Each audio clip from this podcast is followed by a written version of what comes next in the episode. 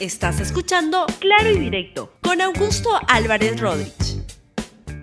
Bienvenidos a Claro y Directo, un programa de LR. Hoy tengo un gran programa, fuera del horario regular, pero el lunes volvemos a la misma hora. Pero tengo un gran programa, como les decía, porque vamos a tener unos cuantos comentarios al comienzo. Luego voy a tener el gusto de conversar con el economista Armando Morales, quien ha estado en Lima esta semana. Él es del, del, Perú, peruano, ha estado en Lima, pero siempre ha estado este, vinculado al Fondo Monetario los últimos 30 años y ha venido a, presentar un trabajo que ha hecho en el marco de la Universidad del Pacífico con 20 autores sobre la economía post-COVID, un tema que a usted le interesa y a mí también. Antes vamos con algunas cosas que han pasado en la política peruana y que son francamente bochornosas. Primero, el Congreso de la República se graduó o confirmó que es un Congreso muy corrupto. Siempre ha sido corrupto el Congreso peruano, pero hoy lo vuelve a demostrar porque ¿qué fue lo que sucedió? El día de ayer se presentó una moción para interpelar al ministro de Transportes y Comunicaciones, el señor Juan Silva. ¿Saben por qué lo querían este, interpelar? Porque el Partido Morado presentó esta moción para poderlo interpelar. Por una razón muy justificada, porque el señor Juan ah, Silva lo que hizo fue ofrecerle a los transportistas a los peores transportistas, los que están en contra de la reforma del transporte, una serie de prebendas, de ampliarles las concesiones por 10 años, decirles que no paguen las papeletas. Y con lo cual lo que estaba haciendo, o lo que está haciendo en realidad, es traerse abajo todo lo que se pueda haber avanzado en reforma del transporte en el país. Este señor se lo ha volado de un porrazo. Pero no solo eso, ¿saben qué es lo peor todavía? Lo peor es que el señor Juan Francisco Silva es gerente general de una empresa de transportes. O sea, él corta el jamón y se come la, la, mejor parte, en los dos lados del mostrador. ¿Y saben qué es lo peor? Que el presidente de la República, Pedro Castillo, avala a este ministro. Así son las cosas. Entonces, cuando el presidente de la República habla de la transparencia, la moralidad, la verdad yo sugiero que no le crean mucho, porque eso hay que demostrarlo con hechos. Y avalando a un ministro con esas características, el presidente de la República, pues este, se vuelve cómplice pero ¿saben qué pasó? Si en el Poder Ejecutivo hay parte de gente, comenzando por el presidente, que avala a este ministro para que haga fechorías, cometa fechorías, el Congreso de la República es igualito o peor, porque hay un montón de gente. Y entonces, cuando se presentó la, la, bancada, el Partido Morado presentó esta moción para interpelar al ministro, adivinen qué fue lo que pasó. Votaron en contra. En el Congreso votaron en contra. Asumen que no hay nada que ni siquiera preguntarle al señor ministro de Transportes por esas cosas que ha hecho. O sea, y escuché hace poco a un congresista que no sé ni el nombre, la verdad, en una entrevista con Jaime Chincha en, uh, en RPP, y hablaba defendiendo que no había ninguna razón para este, interpelar, acaso solamente interpelar al ministro de, Transportes y Comunicaciones por estos asuntos.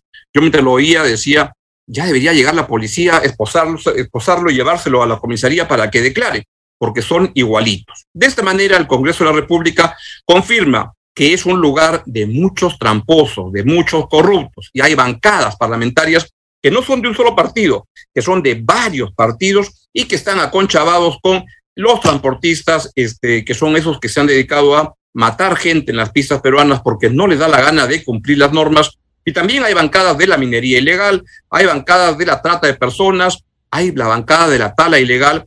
Este Congreso es un mercado, es un mercado donde se compran los votos al peso es una vergüenza absoluta que el Congreso de la República se comprometa de cómplice con este ministro de esta manera. Y este ministro, además, es un ministro que dijo que en Canal 7 no deben hacer preguntas este, incorrectas, que deben tratarlo muy bien. O sea, de libertad de expresión, nada. Tramposo y contra la libertad de expresión. Este angelito pasó piola en el Congreso. ¿Por qué? Porque como ministro lo defiende Pedro Castillo y como congresista lo defienden varios de sus colegas que son unos tramposos y corruptos además de bien mediocres. Otro tema que va en la misma dirección, pues lo que ha sucedido es que está pendiente el tema de, la, de decidir qué es lo que ocurre con el ministro de Defensa. El ministro de Defensa estuvo involucrado en este asunto tan, tan escandaloso y vergonzoso de violar los reglamentos para los ascensos en las Fuerzas Armadas. Y entonces lo que ha sucedido es que, este, lo que ha sucedido es que se, se le va a interpelar y se le va a interpelar. Pero ¿saben qué pasa? sigue bien sentadote ahí en su puesto. ¿Por qué? Porque el presidente de la República, el presidente Pedro Castillo, ese que habla de la moralidad, ese que habla de la meritocracia en las Fuerzas Armadas, lo defiende. ¿Saben por qué lo defiende? Porque cuando Pedro Castillo le preguntó al ministro, ¿y qué pasó? ¿Saben qué le dijo su ministro? Su ministro le dijo, pero Pedrito, tú me pediste que quisiera esta, estas presiones para, para, para ascender a tus parientes, a los hijos de tus paisanos y todo eso. O sea, aconchavados totalmente con, en contra de la meritocracia. Es el presidente Pedro Castillo. Y sobre ese tema quisiera que primero pongan, por favor, el baile de la ministra de Cultura, la señora Gisela Ortiz, que ha dicho que, que es el baile que estoy pidiendo para que nos diga qué es lo que opinó sobre este ministro impresentable de defensa, igual que el ministro impresentable de transportes. Escúchenla, por favor. Y esa es una responsabilidad que tiene el ministro de Defensa. En todo caso, hay los mecanismos de vigilancia desde el Congreso para las sanciones que correspondan. Este es un gobierno de izquierda, es un gobierno de un maestro rural, campesino, cajamarquino, que rompe con muchas de las eh, costumbres que hemos tenido en nuestro país. Debo decir que han sido 100 días de un compromiso político muy serio para cambiar muchas de las cosas que se han estado haciendo en los últimos 30 años. Sí, tiene que rendir cuentas, estoy de acuerdo con la ministra Ortiz, pero no estoy tan de acuerdo cuando dice que este es un ministro que rompe con las costumbres, porque la costumbre de la meritocracia y de, defender a corruptos en su gobierno, igualito, ¿ah? igualito es Pedro Castillo que los anteriores. Así que no me vengan con que es un presidente que se le da de campesino, que en función de eso pone un biombo para que no lo investiguen. Igualito. Pedro Castillo, la misma vaina que los anteriores, defiende a corruptos, va en contra de la meritocracia que asciendan los paisanos, que asciendan los amigos, al diablo con la meritocracia. Y volviendo al caso del ministro de Transportes y Comunicaciones, fue ese el que puso en votó a la jefa de la Sutran y saben a quién puso a una señora que al día siguiente se encontró que era tendera. ¿Sabe usted qué cosa es tendera? Que roba en tiendas. Se roba la leche, se roba vestidos, se roba y tuvo no una, tuvo tres detenciones por parte de la policía. Ya fue tanto el escándalo que tuvo que renunciar. Para que en este gobierno tengas que renunciar por, por esas cosas, es que debe ser muy grande el problema, ¿no? Y así van las cosas. Y ha querido y quiere también votar a la jefa de la ATU. ¿Por qué? Porque quiere todas las preventas para los transportistas indebidos. Y eh, acá yo sospecho que, y luego lo que ha dicho, y la, la verdad que la respaldo y la aplaudo a la señora María Jara, que no renuncie, que no se la ponga fácil. A los corruptos hay que ponérselas un poco más difícil como los que están pululando dentro del gobierno, el gobierno que se jacta y se jamonea el presidente Castillo de que es este, anticorrupción y pro meritocracia. Pamplinas, no lo demuestra en la práctica. Y luego, otro congresista del lado radical de, este, de, Perú Libre, el señor uh, Guillermo Bermejo, a quien, dicho sea de paso, Guillermo Bermejo le han encargado el presidente Pedro Castillo que es el que corta el jamón en el Ministerio de Energía y Minas. Hay un ministro ahí, Eduardo González, que es el título de títere de eh, Guillermo Bermejo, que va y hace lo que quiere y ahí están este, viendo cómo no crear ninguna condiciones para la inversión en la minería, destrozando la minería, destrozando el transporte, destrozando la educación, donde hay un ministro que también se trae abajo la meritocracia. En el gobierno del profesor Castillo es lo que está sucediendo. Y en ese contexto, la, la premier Mirta Vázquez anda cabezona pensando si debe renunciar para quitarse de, todo este desastre o seguir para luchar desde dentro. ¿Y saben lo que sale el señor Guillermo Bermejo? Este, ese que para con los cocaleros del BRAM, que anda, que está investigado por este, vinculaciones con el terrorismo, con el Movadef. Miren lo que ha dicho el señor Guillermo Bermejo, que se vaya nomás si no quiere, porque aquí estamos nosotros para poderla reemplazar y hacer de las nuestras. Escuchen a Guillermo Bermejo. ¿Qué tal, Angelito? Eh, dos cosas que yo creo que son importantes, ¿no? Nadie es indispensable. Los cargos en el primerato, en los ministerios son de encargo, son por confianza, ¿no? Eh, pero nadie tampoco debe aceptar chantajes de nadie, ¿no? Eso de me voy si no hacen lo que yo quiero, eso puede estar bien pues para la secundaria, para la pelea universitaria, ¿no? Pero en el gobierno no, se pueden aceptar ese tipo de chantajes. El que se quiera ir, tiene las puertas siempre están abiertas en el gobierno, yo se lo he dicho desde un principio Siempre hemos estado dispuestos a coordinar, colaborar, conversar, dialogar con todos sin chantajes. Porque si nosotros accedemos a, posiciones como esa, este, estamos condenados al fracaso. Y, vamos a malacostumbrar a cualquiera que venga, y, ojo, recordarán ustedes que yo siempre he dicho algo en lo que me reafirmo. Para mí no me importa si los que asumen cargos ministeriales, premiaratos o demás son del partido, no son del partido, son independientes, a mí lo que me interesa es que sean personas que puedan contribuir con el, con el país. Pero no se puede contribuir con el país mirando, ¿no es cierto? O haciendo cosas que no son correctas, ¿no? queriendo que todos los ministros sean de mi línea, sean de mi posición, sean de mi forma de pensar, sean amigos míos. Eso no puede ser ni en ninguno de los extremos. Ni en el lado de los invitados, ni en el lado del partido, ni en el lado de los profes, ni en el lado que ustedes quieran. Acá hay que aceptar que el, que toma las decisiones sobre los ministros es el presidente de la República y el premier tiene que ser un articulador de esos 19 ministerios por el bien del país. Y dejar de estar peleando entre nosotros y dejar de, politizar en momentos donde lo que más necesitamos es la efectividad de los ministerios. No así van las cosas. Lo que está esperando es que se vaya la ministra, la premier Mirta Vázquez, para entrar y hacer de las suyas, como ya lo hace en varios lugares, como el Ministerio de Energía y Minas, donde hay alguien que lo han puesto de títere del señor Bermejo. Así van las cosas. Estamos bien complicados, con un poder ejecutivo que defiende a corruptos y está en contra de la meritocracia, y un Congreso con gente como Bermejo, pero también como gente como la bancada de este, Acción Popular, somos, somos Perú y todo eso, la verdad que son una vergüenza. Así va el país. Bien, vamos entonces con la entrevista con el economista Armando Morales. Armando Morales es economista de la Universidad del Pacífico y tiene una trayectoria larga de unos 30 años, tres décadas en el Fondo Monetario Internacional, donde ha ocupado muchos cargos y tanto este, dentro del fondo como representaciones del Fondo Monetario en Centroamérica, en África en varios países y siempre ha estado vinculado a la Universidad del Pacífico y justamente ha estado en el último año preparando un documento, un libro bien importante junto con, con otros 20 economistas de la Universidad del Pacífico y bueno, el gusto de conversar con él para presentar y que nos cuente qué es lo que han trabajado en una ponencia que hizo el día de ayer en la Universidad del Pacífico que se llama Perú, Política Macroeconómica Post-COVID. Armando, muy buenas tardes, encantado de saludarte. ¿Cómo estás? Buenas tardes, Augusto, un gusto estar aquí. Cuéntanos, ¿de qué se trata este, este evento que han hecho en la Universidad del Pacífico, el trabajo que han preparado? Sí, eh, todos los años la Escuela de Gestión Pública de la universidad tiene un día que denomina el Día de la Gestión Pública, que es en noviembre de, de cada año. Y en esta oportunidad la idea ha sido presentar el trabajo de distintos, eh, los avances del trabajo de distintos especialistas en áreas de gestión pública pero dando un énfasis a la necesidad de que la política macroeconómica y la gestión pública se acerquen un poco más para que extraigan lecciones una, una de la otra e, y, hagan al Estado eh, más efectivo en servir a la población. Eh, entonces, eh, el día de ayer el, abrió el evento el doctor Julio Velarde y terminó la presidenta del Consejo de Ministros, Mirta Vázquez, y estuvo bastante, bastante dinámico, con mucha interacción interesante. Tu ponencia se llama Política Macroeconómica en el Perú post-COVID. ¿De qué se trata? ¿Qué es lo que sustentas ahí?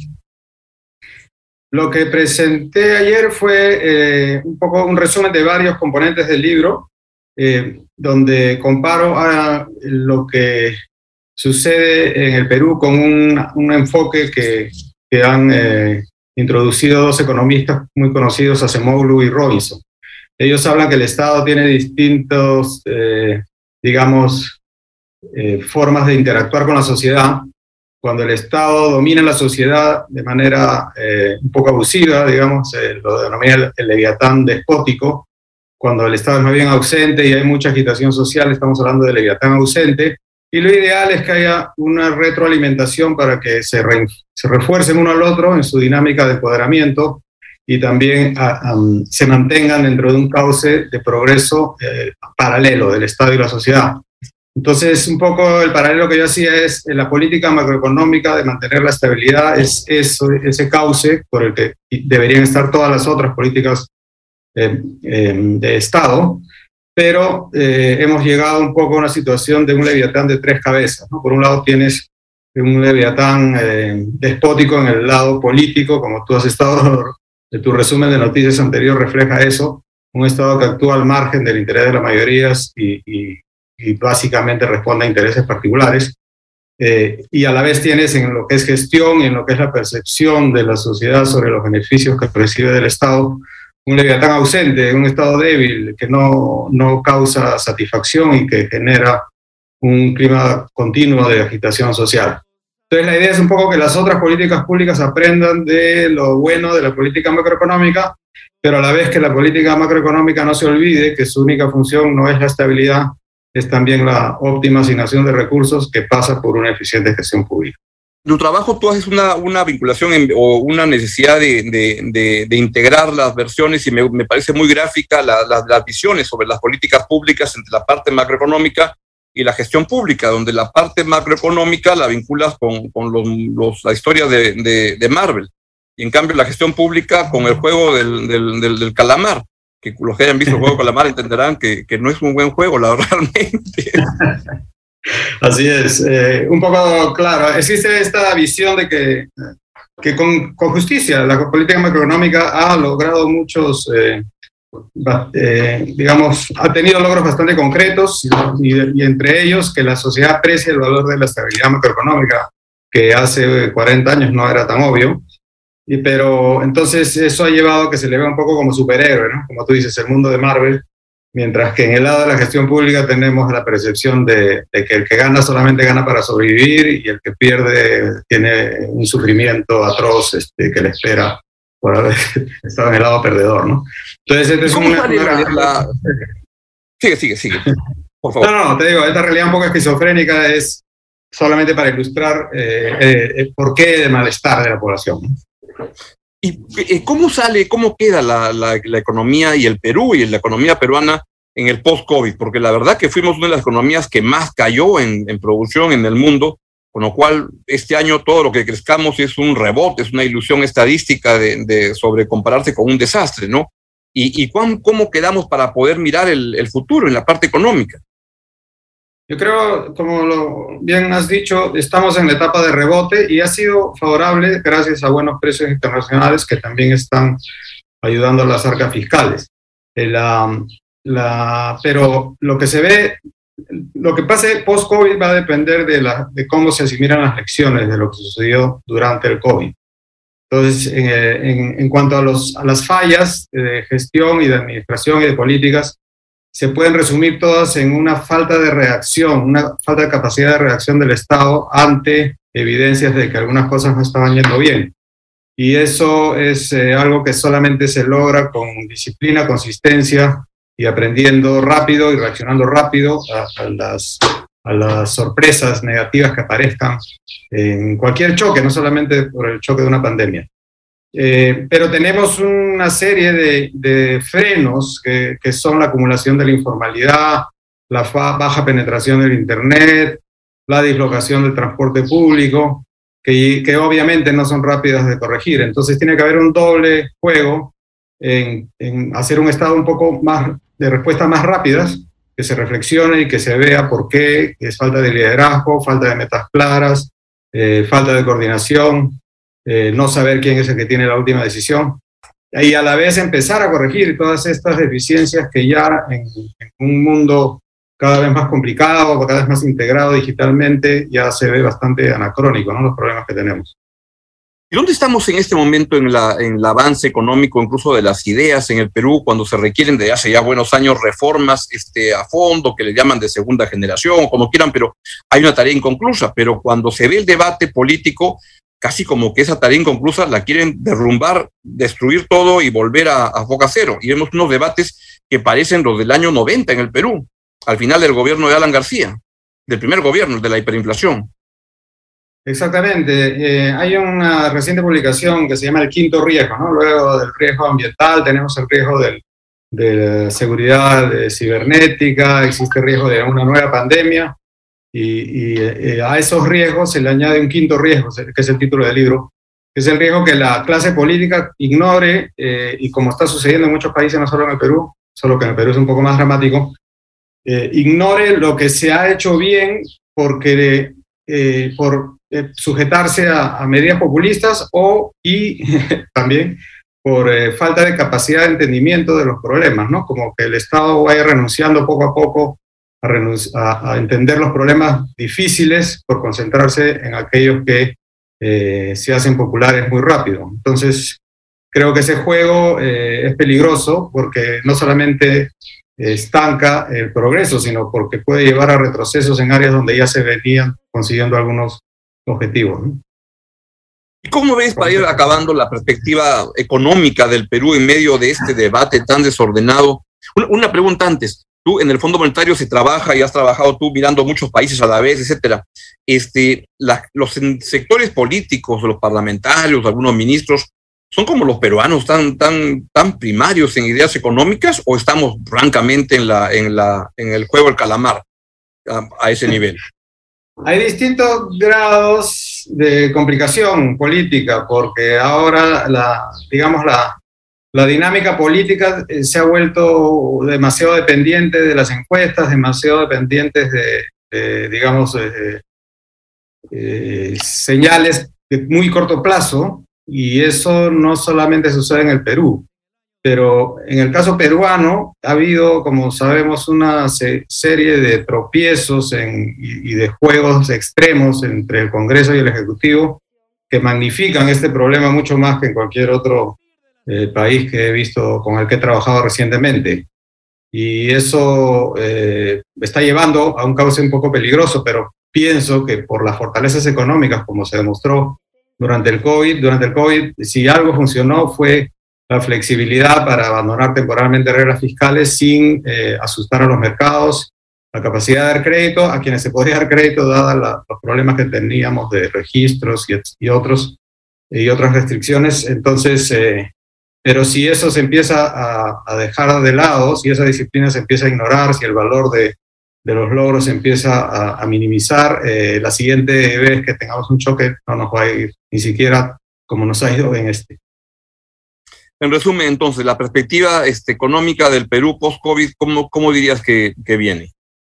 Yo creo que en inmediato tenemos varias cosas a favor, que son los precios internacionales, el grado de inversión, la seguridad de que las autoridades van a mantener la disciplina fiscal y monetaria, que a pesar de que hay un rebrote de la inflación mundial, tenemos bastante experiencia en cómo mantener eh, políticas consistentes durante estos eventos, como sucedió en 2008-2009 y, eso nos va a ayudar, pero en la medida que, el, que la interacción entre, de nuevo, los tres leviatanes, este, el lado político y el lado de gestión, sigan teniendo tropiezo tras tropiezo, eh, esta situación, estas ventajas rápidamente eh, pueden desvanecerse. Muy bien, pues le quiero agradecer a Armando Morales su presencia en el programa del hoy para que nos cuente qué es lo que ha hecho. Debo decir además que, que conozco a Armando Morales desde hace ya muchos años, porque él era mi jefe de prácticas en un curso que editaba Julio Velarde, en una época en que la universidad no había, no habían computadoras, se escribía a, máquina, no había internet, pero igual se podía aprender. Mira tú. Tiempos heroicos. Sí, ha sido mucho. cuando se miran ahora al, tiempo parecen heroicos, pero en su tiempo era, era, era lo que había, ¿no? De repente, dentro de 40 años van a decir, mira cómo estudiaban en el año 2000, 2021, qué bárbaro, qué, qué, cómo podían aprender. ahora no se va la luz cada dos días. Venga, Armando, un gran abrazo. Un gran gusto poder con, tus comentarios. Que estés muy bien. Ha sido el economista Armando Morales. Y de esa manera llegamos al final del programa. Tengan un gran fin de semana. Pásenla tranquilos, cuídense mucho y descansen. Y nos vemos acá el lunes en LR. Chao, chao. Gracias por escuchar Claro y Directo con Augusto Álvarez Rodríguez. Suscríbete para que disfrutes más contenidos.